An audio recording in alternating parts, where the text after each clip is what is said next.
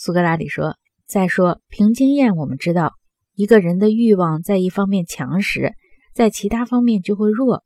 这完全像水被引导流向了一个地方一样。”格劳孔说：“是的。”苏格拉底说：“当一个人的欲望被引导流向知识及一切这类事情上去，我认为他就会参与自身心灵的快乐，不去注意肉体的快乐。如果他不是一个冒牌的。”而是一个真正的哲学家的话，格劳孔说这是完全必然的。苏格拉底说，这种人肯定是有节制的，是无论如何也不会贪财的，因为别的人热心追求财富和巨大花费所要达到的那种目的，是不会被他们当做一件重要事情对待的。格劳孔说，是这样。苏格拉底说，在判别哲学家的天性和非哲学家的天性上。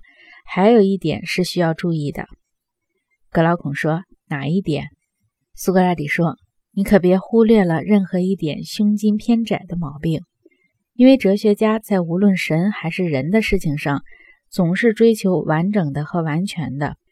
没有什么比气量窄小和哲学家这种心灵品质更其相反的了。”格劳孔说：“绝对正确。”苏格拉底说：“一个人眼界广阔。”观察研究所有时代的一切实在，你想他能把自己的一条性命看得很重大吗？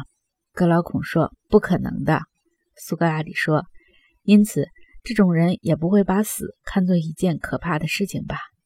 格劳孔说：“绝对不会的。”苏格拉底说：“那么，胆怯和狭隘看来不会属于真正哲学家的天性。”格劳孔说：“我看不会。”苏格拉底说。